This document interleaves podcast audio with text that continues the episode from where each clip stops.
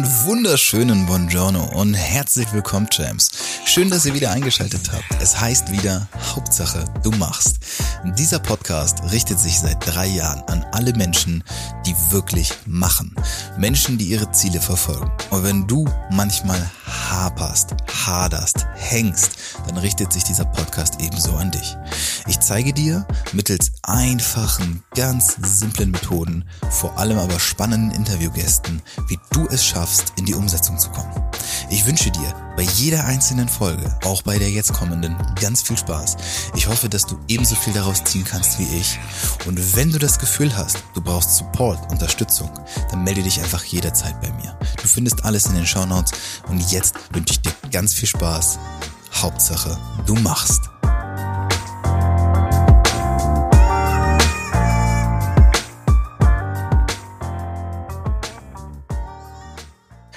Ein wunderschön, wunderschön Buongiorno. Herzlich willkommen, Champs. Schön, dass ihr da seid zu meinem, zu eurem, zu unser aller Lieblingspodcast. Und heute habe ich mal wieder, ja, ihr wisst es wie immer, einen ganz besonderen Gast, ganz genau. Denn heute sitzt bei mir Michael Serbe. Er ist seines Zeichens Finanzexperte. Er ist seit 26 Jahren, das ist fast so alt wie ich bin, ist er schon unterwegs. Das finde ich schon ziemlich beeindruckend. Er ist Podcaster, Autor, YouTuber und das finde ich auch ganz spannend, Privatpilot. Manchmal machen Menschen noch so diesen, diesen einen extra Step, was reinzuschreiben, was ich immer ganz interessant finde. Privatpilot. Darüber werden wir vielleicht auch noch sprechen. Und was er genau tut, was es damit auf sich hat, das würde er uns gleich alles in Ruhe erklären. Aber bevor wir das machen, erstmal herzlich willkommen, ganz offiziell. Hallo Michael. Ja, servus, lieber Christoph und servus an deine Community. Danke für die Einladung. Ja, sehr gerne. Wir haben uns, wie soll es anders sein, auf Clubhouse kennengelernt. Das ja. weiß ich nicht, wie oft ich das jetzt in den letzten Interviews gesagt habe, ob schon mal in den letzten Monaten eins dabei war, wo es nicht so ist. Lange Rede, kurzer Sinn, damit die Leute sich einen Eindruck machen können. So, 26 Jahre, Finanzexperte, irgendwie in dieser Branche unterwegs. Wie sieht denn dein Alltag aus? Was ist dein Daily Business, dass die Leute sich mal so ein Bild davon machen können? Also mein Alltag sieht eigentlich mittlerweile sehr entspannt aus, weil ich also extremst effizient und effektiv arbeite. Ja? Das ist also schon mal eins. Das ist zwar jetzt nicht das, was du hören wolltest, aber es ist trotzdem auch mal interessant. Man muss nicht hasseln. Also ich bin in der Generation, ich bin 51, zwei erwachsene Kinder. Äh, da will man eher die Früchte seiner Arbeit genießen und nicht mehr so hasseln. Okay? Ähm, und ähm, also ich, ich betreue Kunden ausschließlich online, falls du das meinst. Ich gehe ansonsten in meiner Freizeit fliegen. Ich bin mit meiner Frau hier auf einem wunderschönen, in einem wunderschönen Haus es ist gar nicht spannend, aber was soll ich jetzt erzählen? Ja? Also ich, sag, ich, berate, ich berate Menschen, die es halt leichter mit ihrem Geld um, äh, umgehen können. Weil die meisten, die zu mir kommen, sagen, Michael, ich verdiene zwar gutes Geld, ja, aber irgendwie bleibt nicht das Geld bei mir, was ja. ich, was ich, was ich glaube, was eigentlich bei mir sein sollte. Und dadurch ähm, jammern sie so ein bisschen auf hohem Niveau. Ich berate ja ausschließlich selbstständig. Ja, und das ist aber auch okay, dass ein Unternehmer auf hohem Niveau jammern darf. Ja, der hat ja mehr an Aufwand, der hat mehr an Verantwortung, mehr an Risiko. Und dann kommen die halt mich ja, wir können Luxusurlaub machen, aber dann reicht es auf der anderen Seite nicht mehr so für Rücklagen, Rente und Vermögensaufbau. Und das muss es aber. Ja, es muss ja. auch tatsächlich wirklich alles möglich sein. Und da helfe ich einfach durch meine Tools und, und so weiter, helfe ich, dass man da schnell Abhilfe hat. Okay. Du hast ja eben gesagt, ja, das willst du vielleicht nicht hören. Das Hustle, Hustle, also ich bin absoluter Gegner vom Hustle 24-7, was so vielleicht die jüngere Generation sich so ein bisschen auf die Fahne geschrieben hat mit diesem ganzen Entrepreneurship und sowas. Ja. Ähm, warum sagst du denn, ja, ich arbeite effizient und das ist auch gut so? Weil ich glaube, das geht vielen, auch gerade in meiner Generation, so ein bisschen verloren. Die glauben immer, viel hilft viel. Ich glaube mhm. das nicht unbedingt. Nee. Mach mal schon mal, wenn du nicht gut heben kannst und du hebst einfach mehr. Ja. Dann hebst du immer noch Entschuldigung, Scheiße, ja. ja. Dann machst du nur eins, was du kaputt machst, ist dein Kreuz, okay? Also deswegen, ähm, ich habe halt einfach gemerkt, weißt du, Arbeit macht halt nicht reich. Es gibt auch diesen blöden alten Spruch, ich glaube von, von J.D. Rockefeller, wenn Arbeit reich machen würde, würden die Reichen den Armen nicht das Arbeiten überlassen. Sondern wichtig ist halt, was ich als Unternehmer mache. Ich muss die Verantwortung tragen, ich muss das Geschäft beobachten, also den Markt beobachten, ich muss die Risiken einschätzen, ich muss dafür sorgen, dass die Aufträge passen, dass die Qualität passt, die Leute richtig einstimmen und so weiter. Das ist doch im Endeffekt so mein Hauptjob als Unternehmer, sonst machst du dich doch tot. Ja, also mhm. ich habe letztens mal einen Post auch auf Instagram gehabt, kann man sich auch ein bisschen drüber streiten, aber das sagt so schon so ein bisschen aus, wer nicht delegiert, da ist das Ego oft größer als der Geldbeutel. Ja, also wir stehen uns oft auch im Weg, wenn wir sagen, das kann ja nur ich, das kann niemand anders. Und das ist so ein Kreislauf und dann bist du natürlich permanent im Hasseln drin, vielleicht aber auch deshalb, Christoph, weil viele Leute glauben, es muss so sein. Ja. ja. Und ich habe eben das beobachtet, dass es nicht so ist, weil ich gedacht habe, Mensch, ich kann mich anstrengen, wie ich will. Klar reicht's, aber irgendwie habe ich es nur geschafft, mein, mein hölzernes Hamsterrad zu vergolden. Ich nehme jetzt mal diesen diesen äh, Standardbegriff. Ja? Also mir ging es gut, ich habe einen guten Lebensstandard gehabt, aber eigentlich nicht so, wie ich gedacht habe, Mensch, als Unternehmer nach 10, 15 Jahren. Ne? Und dann habe ich irgendwann die Reißleine gezogen und habe mir meine ganzen Prozesse mal exakt angeschaut und habe okay, überlegt, wo sind meine Hebel, wo sind meine Stellschrauben, was muss ich weglassen. Ne? Und dann habe ich es geschafft, von äh, 23 Terminen auf zwei Termine pro Woche runterzufahren. Ne? Ähm, habe ganz kurz einen Umsatzeinbruch gehabt, das war so von 17 Prozent über ungefähr vier Monate, hatte ich aber meinen Umsatz wieder gehabt und dann ging es aufwärts. Also wenn du gewissen Heuristiken folgst, also gewissen äh, ja. Mechanismen, ne? ähm, und da kommt ja das auch ins Spiel, was du sagst. Schau mal, du sagst ja oft auch Mindset. Ne? Ich bin zwar ein Gegner davon, weil Mindset, glaube ich, es wird schon inflationär behandelt und überbewertet. Aber es ist halt erstmal, musst du natürlich im Kopf haben, dass es möglich ist. Dazu brauche ich natürlich die Vorstellung. Ja? Ähm, und wenn ich die Vorstellungskraft nicht habe, suche ich gar nicht nach den Fragen, gar nicht nach den Lösungen. Mhm. Ja. Gehe ich mit, gehe ich mit. Also ich glaube auch, dass es so ein bisschen weiß nicht, ist es ein Generationsding? Nein, ich glaube, das ist wahrscheinlich hey, mit dem Alter auch zu tun, oder nicht? Nee, ich glaube es auch nicht. Nee, das ist einfach, ähm, also bei mir kam natürlich eins auch dazu noch mit, dass ich, dass ich, äh, dadurch, dass ich Kinder hatte damals, also Kinder ist, glaube ich, so ein Mindshift. Mhm. Ähm, wo meine Kinder klein waren, war ich einer der wenigen Väter, die zum Beispiel bei den Veranstaltungen dabei waren. Ja, die sind ja meistens vormittags in der Schule oder im Kindergarten und ich war halt einer der wenigen Väter, die dabei waren. Weil das von vornherein von mir immer ein Anspruch war, weil ich wusste, dass ich das vermissen werde irgendwann. Dass ich, ja. wenn ich die Chance nicht genutzt habe, würde ich das vermissen. Und ich hatte ein zweites Ding gehabt, was, äh, was ich meiner Frau zu verdanken hatte, weil die in der, im Krankenhaus arbeitet und so auch mal im Hospiz. Also in der Sterbebekleidung. Und dann, wenn du mit den Leuten sprichst und die eben die Möglichkeit haben, auf der, auf der Trage, ich will immer Bahre sagen, auf der Bahre denkst du nicht mehr zurück, aber auf der Trage zurückzublicken und äh, dein Leben zu reflektieren dann spielen halt andere Sachen eine Rolle, ja. Und unter anderem eben, dass du dir mehr zugetraut hättest. Das passt ja auch wieder zu deinem Thema, äh, du, wenn du nicht zufrieden bist, äh, wie mit deinem Studiumabbruch beispielsweise, ja, schmeiß hin, weil du würdest es bereuen, wenn du es nicht versucht hast. Meine, natürlich kann man auch dadurch mal Fehler machen, ja. Ähm, also nicht, man ist nicht immer hinterher schlauer. Ne? Manchmal ist man auch einfach nur betrunken und ungewollt schwanger hinterher. Ja? Aber ähm, der Punkt ist halt, dass ich dadurch eben gelernt habe, dass Menschen gesagt haben, ich, ich, es ist, Geld ist nicht wichtig, ähm, äh, das neueste iPhone zu haben ist nicht wichtig. Also diese ganzen material, material, materialistischen Sachen, die, die relativieren sich schon dann im Alter. Ne? Und du fragst dich halt so, wie bin ich mit meinem Menschen umgegangen? Habe ich mir getraut, zu mir selbst zu stehen? Ja? Ähm, und so weiter. Habe ich mal was riskiert? Und das ist natürlich auch mit eingeflossen, dass ich mir gedacht habe, Mensch, selbst und ständig führt doch eigentlich nur zu Burnout, nie zu Wohlstand. Ja? ja. Also ist für mich selbst und ständig, äh, dass ich sage, ich kann entscheiden, wann ich, oder selbst und ständig entscheiden, wann ich Pause mache.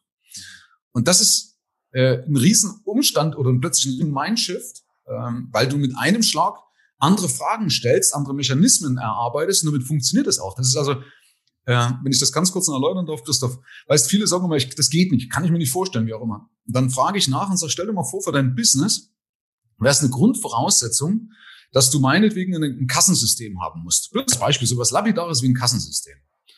Ähm, dann hast du ein Kassensystem, richtig? Dann machst du es einfach. Du hinterfragst es nicht und sagst, ja, bei mir, äh, bei mir in, in, am Land gibt's das nicht, da funktionieren Kassensysteme nicht. Oder ich bin zu alt, zu dumm, zu jung, zu dick, keine Ahnung was, sondern du machst es einfach. Und wenn ich diese Selbstverständlichkeit habe, dass ich sage, es ist zum Beispiel okay, äh, sechs Monate Urlaub zu haben, mache ich jetzt nicht, aber also ich bräuchte das nicht, aber äh, wenn einer so rangehen würde, wenn einer sagt, du pass auf, für mich ist es okay, ich will mit meinem Bulli um die Welt rumfahren und äh, will äh, daraus als digitaler Nomade arbeiten wenn das eine Selbstverständlichkeit von dir ist, dann strickst du auch das, den, den Rahmen richtig. Also dann baust du dir die Systeme, dass es einfach passt, weil es eine Selbstverständlichkeit ist. Sind wir eben wieder beim Mindset, bei der Vorstellungskraft, ja, dass du das annimmst und sagst, okay, es ist halt so, also mache ich's. Ja.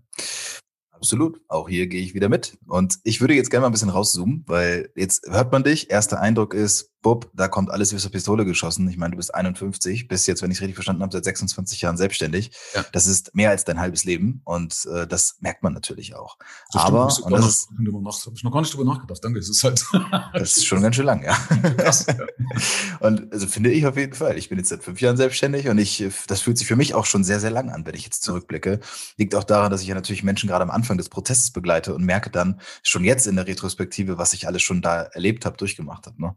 Mhm. Und was ich immer jetzt spannend finde, ist, Leute hören es zum ersten Mal und denken, wow, krass, äh, ja, das ist das Produkt, was sie sehen. Aber was war denn der, was denn der, der 25-jährige Michael? Aus welchen Gründen hast du dich denn damals entschieden, den Weg zu gehen? Weil ich weiß nicht, wo bist du hergekommen? Was hast du vorher gemacht? Und, und woher kam dann diese Entscheidung?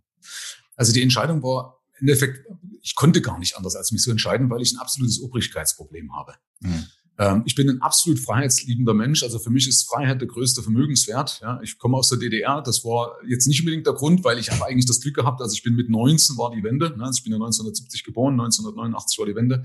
Ich bin eigentlich bis auf zwei Sachen, wo man mal wirklich mal mit einmal mit der Staatssicherheit, einmal mit der Polizei aneinander geknallt sind, unschön. Aber bin ich eigentlich behütet aufgewachsen. Also an dem lag es nicht, dass ich mich eingeschränkt gefühlt habe. Okay, aber äh, sobald es eben dann losging und du dann einen Boss hast, der dich dann diktiert oder der dir irgendwas vorschreibt oder weißt du, ich bin auch sehr kreativ und, und bin auf Steinbock. Ja, da kommt eigentlich alles zusammen. Das heißt, wenn ich mir was in den Kopf setze, dann ist es halt so. Ja, weil dann sage ich, ist es richtig? Weil wenn du mir das nicht vernünftig, also ich bin jetzt nicht stur, okay, also da ja. ist einen festen Standpunkt, aber wenn mir das einer nicht plausibilisieren kann, Christoph, dann ist es für mich, dann ist es für mich nicht, nicht existent. Ja, also ich brauche schon jemanden, der sagt, Michael, nee, du bist auf dem Holzweg, weil, ja, und wenn das dann plausibel begründet wird, dann sage ich, okay, gut, dann bin ich auch ganz schnell bereit, von meinem Standpunkt wegzugehen und sage, okay, habe ich so noch gar nicht gesehen, ähm, ist halt ein falsches Weltbild, was, ich da, was ich bis dato hatte. So, und das, das hast du aber ja meistens, so diese offenen Umgang hast du ja nicht, erst recht, wenn du jung bist, ja. Und damit war also eigentlich schon frühzeitig klar, ähm, dass ich mich selbstständig mache. Ähm, das andere, dass es jetzt das Thema Finanzen geworden ist, das ist, da bin ich eigentlich dazu gekommen wie die Jungfrau zum Kind. Ähm, aus manchmal sogar, muss ich ganz ehrlich sagen, ein bisschen aus, aus Mangel an, an Möglichkeiten, weil wir wollten ursprünglich ein Bistro machen, sind aber dann daran gescheitert, weil wir die, die Auflagen von der Stadt, die wir bekommen hatten, nicht umsetzen konnten oder umsetzen wollten, weil einfach zu viel Geld hätte fließen müssen im Vorfeld, erstmal bevor überhaupt was passiert. Und äh, dann sind wir eben umgezogen, das wollten wir im Osten machen, mit zwei Freunden zusammen. Im Nachhinein bin ich froh, dass wir es nicht gemacht haben. Aber äh, so bin ich dann dazugekommen. Und das liegt vielleicht auch daran, weil ich ein extrem gutes Zahlenverständnis habe. Ähm, also auch, auch logisch, sehr, sehr logisch denken kann und dadurch halt auch ganz schnell Probleme lösen kann. Ähm, aber ja, so bin ich damals dazugekommen. Aber der Hauptgrund war eigentlich, wie gesagt, dass, dass es gab keine Option für mich für Angestellten da sein, wäre ich kaputt gegangen. Das heißt aber, dass du, dass dein Background gar nicht jetzt aus dem Finanzwesen kommt, oder? Nein, überhaupt nicht. Ich hatte auch damals zum Beispiel zum, zum Beginn meiner Firma überhaupt keine, keine, keine äh, Voraussetzungen gehabt. Ich hatte kein Netzwerk. Ich bin ja umgezogen, ne, von 1989 umgezogen, und habe hier äh, relativ wenig Leute nur gekannt. Also mit denen konnte ich definitiv nichts auf, aufbauen. Ganz ehrlich, das war, wir waren im Schwesternwohnheim damals. Ich hätte ganz ehrlich wirklich eher Drogen verticken können als Finanzprodukte. Ja. Okay. ja, das ist kein Scheiß. Wäre eine andere Geschichte heute. das wäre eine andere Geschichte. Aber ähm, also das, das war eigentlich, also ich hatte keine Grundlage, ich war in keinem Verein und ich musste mir alles wirklich von klein auf, auf äh, arbeiten. Das auch durch die Stütze meiner Frau, muss ich ganz ehrlich sagen, weil die mir das erste halbe Jahr den Rücken frei gehalten hat, zumindest monetär und wir keine hohen Kosten gehabt hätten. Und dann, weil ich habe ungefähr ein halbes Jahr gebraucht, bis ich das anschieben konnte. Ja, aber wie gesagt, weder vom Finanzmarkt Voraussetzung voller Quereinsteiger, ich bin gelernter Betriebsmesssteuer- und Regeltechniker ähm, und habe Abitur gemacht und wollte studieren, hatte aber damals die Kohle nicht, äh, äh, dass ich studieren konnte. Ähm, wollte auch Kampfpilot werden, also wollte Elektrotechnik studieren und dann Kampfpilot werden. Das hat aber alles nicht geklappt. Kampfpilot konnte ich nicht werden wegen meiner Brille, studieren konnte ich nicht, weil ich keine Kohle hatte. Ne? Und so ist halt einfach, das hat mich das Leben halt, weißt du, manchmal ändert die Zukunft einfach. Hm. Und dann bist du aber dann ja immer noch recht früh, 25 dann um und bei, da irgendwie reingeraten und bist da reingestartet. Ja. Und was war das Erste, was du angeboten hast, die erste Dienstleistung? Ne, das war ein Vertrieb praktisch, also ist ein, ein Vertrieb, wo, wo praktisch äh, verschiedene Produkte angeboten hast. Also hast eben eine Bestandsaufnahme bei Kunden gemacht und hast dann geschaut, okay, was passt eigentlich. Also ging schon eher immer, immer das in die Richtung Konzeption, auch damals schon, das war relativ neu, 95. Äh, und ich habe aber frühzeitig gemerkt, dass mir das Thema Haushalten Spaß macht, ja, und dass ich eigentlich auch unabhängig von Produkten werden wollte, äh, weil mich das geärgert hat. Also ich bin ein Mensch, der extremst dafür steht, also ein Mann ein Wort, wenn ich was sage, ist es Gesetz, ja. Das Ding ist aber, wenn du eben wenn du Produkte vertreibst, dann hast du halt immer einen Dritten mit, mit dem Boot, den Hersteller. Ja, den Lieferanten, den Hersteller. Und der kann halt einfach, das muss nicht oft vorkommen, aber du kannst nicht unbedingt die Verantwortung dafür übernehmen, ob jetzt nun mal, äh, sagen wir beispielsweise, ein, ein Aktienfonds so läuft, wie du das gedacht hast, beispielsweise. Ob eine Versicherung dann so zahlt oder ob es plötzlich eben mit einer Lehman-Pleite damals 2008, 2009 so viel Sachen zerschießt, die niemand auf, auf dem Schirm hatte. Ja, ähm, und das waren so alles so, so Nadelstiche, wo ich gesagt habe, ich, ich will irgendwas haben, ich will ein Konzept haben, wo ich die Leute wirklich richtig reich mache, weil Produkte, habe ich festgestellt, machen die Leute nicht reich. Mhm. Egal welches, weil ein Produkt immer ja nur der zweite, bei Selbstständigen sogar eher der dritte Schritt ist. Ne? Also bei Angestellten der zweite Schritt und bei Selbstständigen der dritte Schritt. Weil Schritt eins ist das System. Ich brauche erstmal ein System, mhm. um zu Geld zu kommen. Ja? Äh, weil sonst ist, also eine einfache Erklärung ist ja, Schon, es gibt Leute, die sagen, ich bin mit Aktien reich geworden und nehmen wir mal das zweite große Lager, die sagen, sind mit Immobilien reich geworden. Wir hatten jetzt recht. Haben ja beide recht, richtig? Ja. Es gibt zwar viele Verlierer, ne? aber letztendlich die, die es geschafft haben, haben ja beide recht. So. Und beide haben deshalb recht, weil sie sich eben, weil, weil sie irgendwann eine Entscheidung gefällt haben und haben gesagt, ich finde es cooler, Geld bei mir zu behalten und Geld zu reinvestieren. Das heißt, die hatten ein System, ja, und eben auch wieder, so wieder kurz beim, Mind, mein, beim Mindset, also Mindset, Mindset spielt schon immer eine Rolle, ja, aber wird, ich finde, es wird halt überdimensioniert oft, ne, weil du brauchst eben auch die Tools und die, die, die Skills dazu. Ähm, aber die haben immer gesagt, okay, irgendwann finde ich es besser, äh, Geld nicht zu verkonsumieren, sondern ich finde es besser, bei, eben Geld bei mir zu behalten. Ja? Und diese Entscheidung eben zu fällen, zu sagen, okay, warum entbehre ich unter Umständen auf die nächsten fünf oder zehn Jahre? Es könnten ja so viele machen, viele machen es aber eben nicht. Mhm. Okay. Und dann jetzt springen wir im Zeitstrahl und kommen so ein bisschen Richtung Gegenwart, beziehungsweise das, was du auch heute machst. Ähm, du hast ja gesagt, du arbeitest nur mit Selbstständigen. Ja. Ist richtig? Warum? Weil es einfach schöner ist, weil es halt auf Augenhöhe ist. Also das ist jetzt, sicherlich tut man den Angestellten ein bisschen Unrecht, aber es ist halt A vom Preis her ich bin jetzt zwar nicht unbedingt teuer, also viele sagen mir immer nach, dass ich, dass ich äh, ruhig noch eine Schippe drauflegen sollte, aber es ist halt so, du kriegst als Unternehmer die Mehrwertsteuer wieder raus, ja, und du kriegst das Ding von der Steuer abgesetzt, ja. Und das kann halt ein Angestellter nicht. Damit, wenn einer einen vernünftigen Steuersatz hat, dann kostet ihm das halt nur 60 Prozent des normalen Investes, ja. Und das ist halt dann nicht viel. Ähm, aber es ist auch noch eine andere Geschichte, dass du halt ähm, ganz andere Probleme lösen kannst, die halt ein Angestellter logischerweise nicht mitbringt, weil ich zum Beispiel eben auch so mal erklären kann, wie man, also wir machen immer Gespräche und in Gesprächen, du wächst ja, wächst immer beide, ne? Es ist immer, ja. immer quid pro quo, ne? Es ist ja nicht nur derjenige, der jetzt, jetzt lehrt wie ich, sondern das ist halt ein, eine schöne Gemeinschaft und da tauschen wir uns halt aus mit Gleichgesinnten. So, und da hat halt jeder irgendwas, was der andere brauchen kann. Und da kann ich mich halt auch mit Leuten drüber unterhalten, hey, wie ist es, wie, wie motiviert der Mitarbeiter? Ähm, wie bauen wir einen YouTube-Kanal auf? Ja, wie gesagt, haben wir vorhin drüber gesprochen, habe ja seit äh, einigen Jahren einen YouTube-Kanal. Und da gibt's ja auch so ein paar gewisse Sachen, wo du dich einfach austauschen kannst. Und das haben halt meistens Angestellte nicht, ne? die dann sagen, okay, äh, wie können wir Marketing was besser machen? Hast du eine coole Werbeidee? Ne? Oder wie können wir nach außen auftreten? Also das sind halt Sachen, ich, ich, ich mag es, gefordert zu werden. Das war so eine wichtige Geschichte.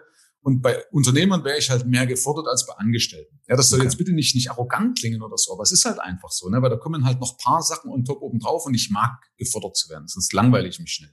Okay. Das heißt, was konkret bietest du an? Also wenn ich selbst, ich bin ja selbstständig, wenn ich zu dir komme und sage, Michael, ich habe gehört, wir müssen zusammenarbeiten, warum? Ja. Also der Punkt ist halt, dass ich, äh, und ich bin davon überzeugt, dass ich der Einzige bin, der das macht. Sagt natürlich wahrscheinlich jeder von sich, aber ich habe ja eine Marktbeobachtung gemacht, eine ausführliche Marktbeobachtung.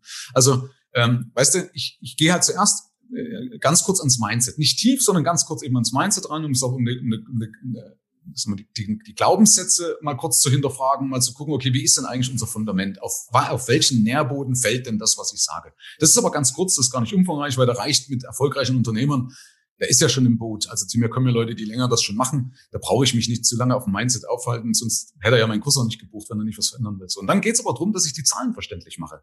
Weil die meisten ähm, verstehen ihre Zahlen nicht. Ja, die unterschreiben ihre Bilanz, wenn sie bilanzierungspflichtig sind, haften damit ja auch. Also du gehst in eine Haftung ein, verstehen es aber nicht. Sie verstehen nicht mal ihre betriebswirtschaftliche Auswertung meistens. Selbst wenn sie es verstehen, können sie aber nicht daraus ableiten, weil nämlich wichtige Punkte fehlen oder weil es steuerlich verwässert ist. Ja, mhm. so das heißt, ich mache auf einer Seite transparent, ja, das ist die, die wichtigste Dienstleistung, dass du erstmal verstehst, hey, wo geht denn eigentlich genau mein Geld hin? Was, was sind exakt meine Zahlungsströme und woran hängt's? Wo sind meine Geldfresser und so weiter? Also ganz nüchtern einfach mal erklärt, ohne betriebswirtschaftliche Kennzahlen, weil die halte ich meistens für falsch. Das macht den meisten auch gar keinen richtigen Spaß, sondern einfach wichtig ist doch, was kommt auf deinem Konto an und warum kommt zu wenig an oder warum kommt zu viel an? Das wäre jetzt das Luxusproblem. So, und dann steige ich praktisch ein und sage, okay, welches System macht eigentlich Unternehmer reicher?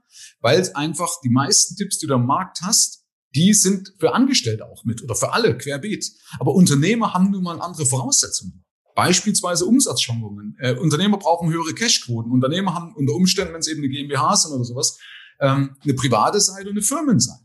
Also die müssen sich um zwei Baustellen. Dann wissen sie nicht, wie viel Geld kann ich jetzt entnehmen. Ja? Äh, Unternehmer können auch investieren in sich selbst. Also oft ist ja die, die, die Anlage ins eigene Unternehmen, die Geldanlage ins eigene Unternehmen die bessere Geldanlage. Mhm. Trotzdem lassen sie sich oft verleiten, von Finanzmarkt und sagen, hey, du musst jetzt die neueste Tesla kaufen oder bitte alles in Gold, weil der bei Euro morgen in Bach runtergeht. Ja?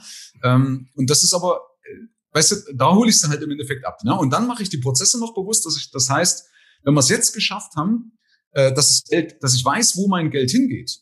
Wenn also das, ich sage immer, wenn du, wenn du das nicht weißt, dann ist es so, wenn du jetzt mehr machst, mehr Umsatz, mehr Mitarbeiter, äh, dann ist es so, als wenn du einen brennenden Tank nachtankst. Also muss ich erstmal das Feuer löschen. Und das mache ich am Anfang, indem ich die Zahlen bewusst mache. Und jetzt ist das Feuer gelöscht und jetzt kann ich auch nachtanken, weil jetzt kommt das, was ich nachtanke, auch wirklich mehr an. Ja, viele kommen die sagen, hey, ich habe mehr Umsatz, mehr Mitarbeiter, aber irgendwie habe ich eben nicht das Gefühl, dass es mehr geworden ist. Okay, das kommt ja oftmals so. Ähm, und dann kommt eben zum Beispiel auch ein Part, wo ich eben erkläre, niemand wünscht sich am Ende des Lebens noch mehr Zeit im Büro verbracht zu haben. denk da mal drüber nach, ne? eben das, was wir gerade vorhin gesagt haben. Und dann mache ich die Prozesse bewusst. Also dann geht es darum zu wissen, okay, äh, was, also so eine, so eine bewusste Kompetenz, das, wenn ich dir das ganz kurz erzählen kann, habe ich damals im Rennsport auch mitgelernt und habe äh, solche Überlegungen mit einfließen lassen. Weil viele machen was und wissen aber nicht, warum sie es machen. Oder haben ein Ergebnis, wissen aber nicht, warum das Ergebnis da ist. Das heißt, das ist so eine unbewusste Kompetenz. Und ich kenne das beim Rennsport. Wir haben, ich bin Rennkarts gefahren, kurz auch um Werbung zu machen. Und wir haben, oder was heißt, um ein bisschen anzugeben, wir waren noch bayerische Rookie-Meister. und im 24-Stunden-Rennen ist auch, das muss auch erstmal schaffen. Ne? Ähm, manchmal tut es auch gut, ein bisschen anzugeben, Entschuldigung. ähm, ähm, und Sixes bin ich raus vor lauter Arroganz. Ähm, auf jeden Fall lernst du da, dass du sagst, du verstellst einen, einen Punkt an dem Kart oder auch bei einem Auto machen sie das. Also du verstellst meinetwegen den Sturz, du verstellst die, Mo die Vorspur, du verstellst den, den Reifendruck, du verstellst den Spoiler und so weiter. Ja? Also du machst nicht alles auf einmal, sondern immer nur eins und testest, wie es ankommt. Ja. ja. Und damit hast du eben eine bewusste Kompetenz. Das gehört zum Beispiel auch noch dazu. Es sind noch ein paar andere Sachen, dass man am Ende eben schafft, einfach aus den bestehenden Ressourcen mehr zu verdienen. Und da kenne ich keine, der eben auch mein fachliches Know-how hat. Weil selbst wenn, wenn Leute, die sagen, okay, ich bin am Finanzmarkt, ich kann dir vielleicht auch irgendwas sagen, aber die haben keine, keine, keine fachliche Expertise. Also ich habe ja, bin ja staatlich zertifiziert ähm, und, und habe eigentlich nahezu bis auf Vermögensverwaltung alle Expertisen, die du brauchst, um eine fachlich fundierte Antwort zu geben im Kontext. Und das ist schon einzigartig. In der Kombination. Was, was ist das? Also bei mir im Podcast geht es halt auch viel um dieses, um das ganze Warum, ne? Das, was du eben ja auch schon genannt hast, der Grund dafür, warum Dinge so sind, wie sie sind. Ich glaube nämlich, dass ähm, ich merke, dass es einen gewissen Shift gegeben hat, dass Leute sich schon jetzt vermehrt wieder damit auseinandersetzen. Nun ist so ein bisschen die Entstehungsgeschichte, wie du in all das hineingeraten bist und das aufgebaut hast, für mich ein bisschen nachvollziehbarer. Ähm, aber was ist denn das große Ganze, das Warum dahinter? Was fasziniert dich denn daran, dass du das heute auch immer noch machst? Also ursprünglich ist es ja oft aus dem Brust heraus entstanden, weil ich eben gemerkt habe, dass ich mit dem bestehenden System die Leute nicht vermögend gemacht habe. Also zumindest nicht ich. Weißt du, die waren entweder vermögend, weil sie es drauf hatten, ja. Äh, ich hab, kann mich an eine Geschichte erinnern mit, mit, mit einem Kumpel von mir, der auch gesagt hat, also ein Kunde von mir, der ist auch ein, ein guter Freund dann geworden, der hat dann eben gesagt, pass auf, Michael, soll ich das und das kaufen? Und ich sagte, ja, mach, weil deine Intuition stimmt. Ja, also der hat mich gar nicht als Berater gebraucht. Also die Leute, die Geld haben, haben doch einfach schon die Fähigkeiten und, und die, die, die sind schon in einer gewissen Weise ein Geldmagnet, ja. Und die anderen konnte ich aber eben, die es nicht hatten, die konnte ich nicht verändern durch Produkte. Weil wir ja immer nur an den Produkten, selbst wenn sie ganzheitlich sind und wenn du das alles super machst, aber du gehst nie an die Ursachen ran, ja. Ähm, ob das Geldblockaden sind oder ob das eben falsche Glaubenssätze, keine Ahnung, was alles so, so, so in uns, in uns drin ist. Ne? Du hast das auf deiner Homepage ja auch drauf, dass die meisten sind halt so Blockaden, die wir selber halt haben. Ne? Wenn Leute sagen, ich kann das nicht oder wie auch immer oder andere sind besser. Ähm, und das musst du schon ein bisschen aufspringen, um den Leuten zu zeigen, ja, schau mal, es gibt auch einen anderen Weg. Und dieser Frust hat halt dazu geführt, dass ich sage, ich will es anders machen. Und diese Anerkennung treibt mich an. Also es ist so, ich, ich, ich stehe wirklich extrem auf Anerkennung. Das hat mir meine Mutter mal gesagt, also weil jemand gesagt hat, Michael, wenn du was gemalt hast, du bist immer gekommen, schau mal, was ich gemacht habe. Mhm. Ja? Und für mich ist wichtiger als Geld verdienen, wenn Leute sagen, Michael, dein Kurs war der Hammer oder die Zusammenarbeit mit dir war der Hammer. Und das ist für mich eigentlich die Erfüllung. Und ich wollte immer auch schon was verändern in der Welt. Ich habe damals Friedensgedichte geschrieben und Umweltgedichte äh, und habe mich dafür schon immer eingesetzt. Also keine Ahnung, Christoph. Vielleicht haben auch meine Eltern nur irgendwas richtig gemacht, aber in der Summe ist es auf jeden Fall so, das treibt mich alles an, weil ich es halt einfach besser machen möchte und weil ich halt auch diesen, diesen ja, diesen Frust, den viele haben im, im Punkt Finanzen, weil sie sich halt nicht richtig auskennen oder weil sie dann in irgendeine Richtung rennen und sich verleiten lassen, das ärgert mich. Da habe ich halt so ein gutes Reaktanzverhalten auch wiederum. Ne? Der sagt, komm, ich, da muss einer muss ja mal Vollgas geben. Hm. Ja. Kannst du dich an vielleicht eine Situation oder Phase oder irgendwas in deiner beruflichen Laufbahn erinnern, wo du mal so, so richtig auf die Nase gekriegt hast, wo du sag mal auch vielleicht davor warst zu sagen, ey, das, das geht nicht mehr, ich kann nicht mehr weitermachen und dann ja offensichtlich doch weitergemacht hast?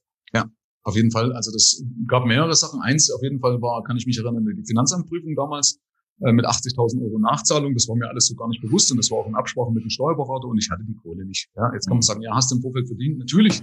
Aber wenn du das nicht planst, dann ist das Geld halt trotzdem weg, weil ja immer eine Vergangenheitsbetrachtung ja. und so weiter drin ist. Das geht ganz schnell, dass du in so eine Falle reintappst. Und ich dachte echt, jetzt bin ich pleite.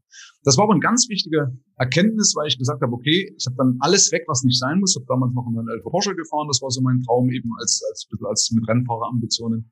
Äh, habe das alles weg, habe gesagt, ich mache jetzt nicht mehr die anderen reich, sondern ich mache mich reich. Also nicht anderen im Sinne ne, von Automobilzulieferern oder Konzernen. Ne, wenn du einmal im Porsche-Zentrum warst, dann brauchst du halt ruckzuck viel Geld weg, dann wusstest du, du machst definitiv jetzt erstmal Porsche und das Porsche-Zentrum reich.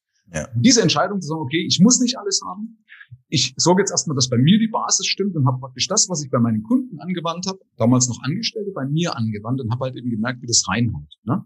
Ähm, und ähm, also so ist es halt alles gewachsen. Das war ein, eine große Erkenntnis, wo ich wirklich fast gedacht habe, jetzt bin ich weg, weil du merkst, wieder, wie du gefallen gelassen wirst. Du kannst mit dem Staat auch nicht reden. Ja, also ich konnte so mit, ja, das ist echt faszinierend. Das ist wie auf dem Jahrmarkt. Ne? Ja, ja. Ähm, und du bist so hilflos. Da ist in, in, das Gespräch damals eingestiegen. Es war ein junger Finanzprüfer, der gesagt hat, also das war wirklich der erste Satz, ihr Selbstständigen bescheißt das sowieso. Ja.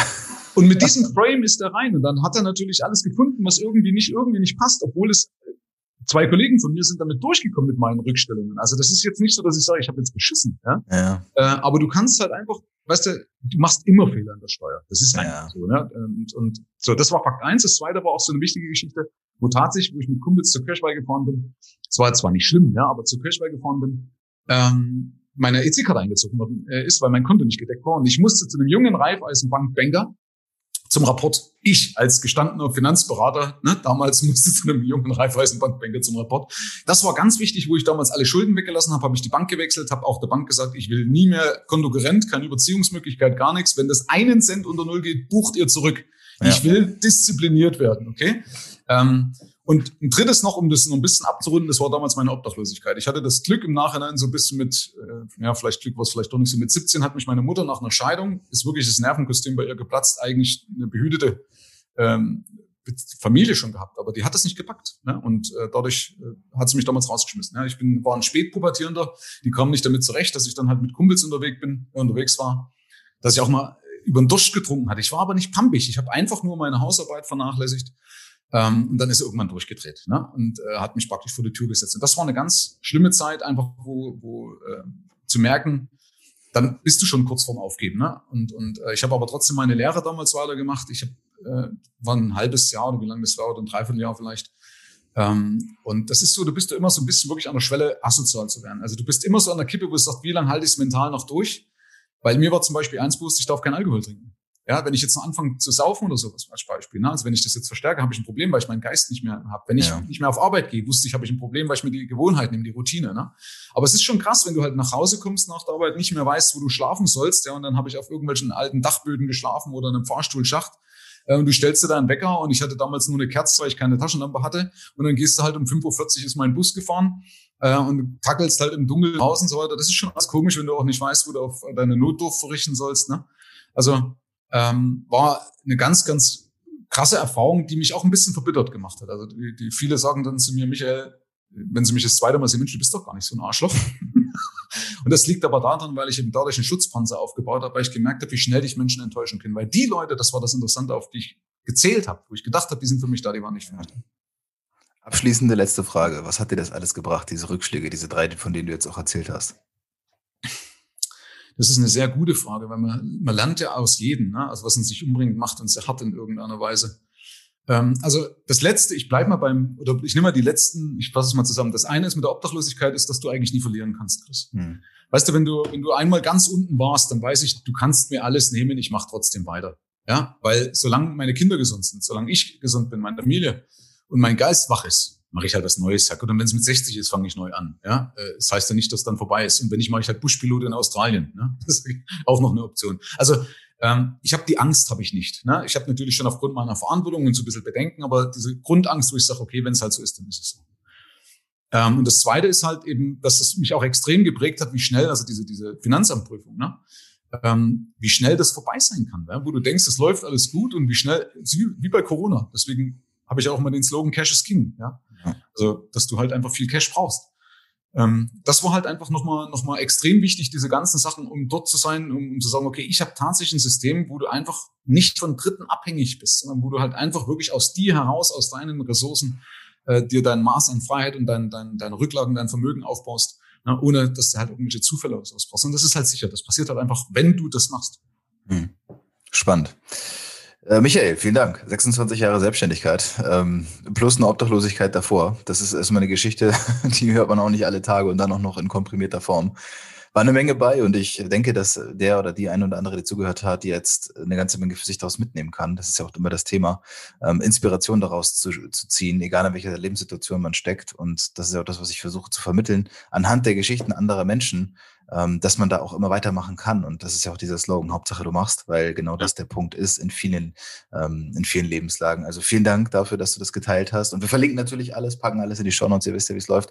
Einfach rein, äh, da reinschauen und dann klicken und dann findet ihr mehr zu Michael. Danke dir. Ja, nee, ich danke dir auf jeden Fall auch und auch allen Leuten, die bis dato durchgehalten haben. Ja. die, ja, ihre Zeit geschenkt haben, ihre wertvolle Absolut. Lebenszeit. Ja, das ist echt sehr, sehr wertvoll. Also deswegen Dankeschön und bleib du und bleib Alex.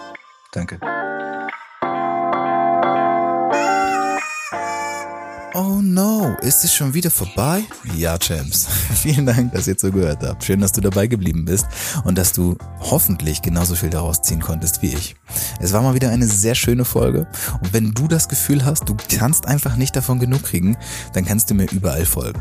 Instagram, vor allem aber auch Clubhouse. Dort wirst du ganz viele interessante Talks von mir mitbekommen. Und wenn du davon noch nicht genug hast, melde dich jederzeit bei mir. Wenn du Hilfe bei der Umsetzung brauchst, wenn du dein eigenes Projekt auf, aufziehen möchtest, dann bitte ich dich bei mir zu melden. Ich kann und werde dir ganz sicher helfen können. In diesem Sinne, bis zum nächsten Mal. Hauptsache, du machst.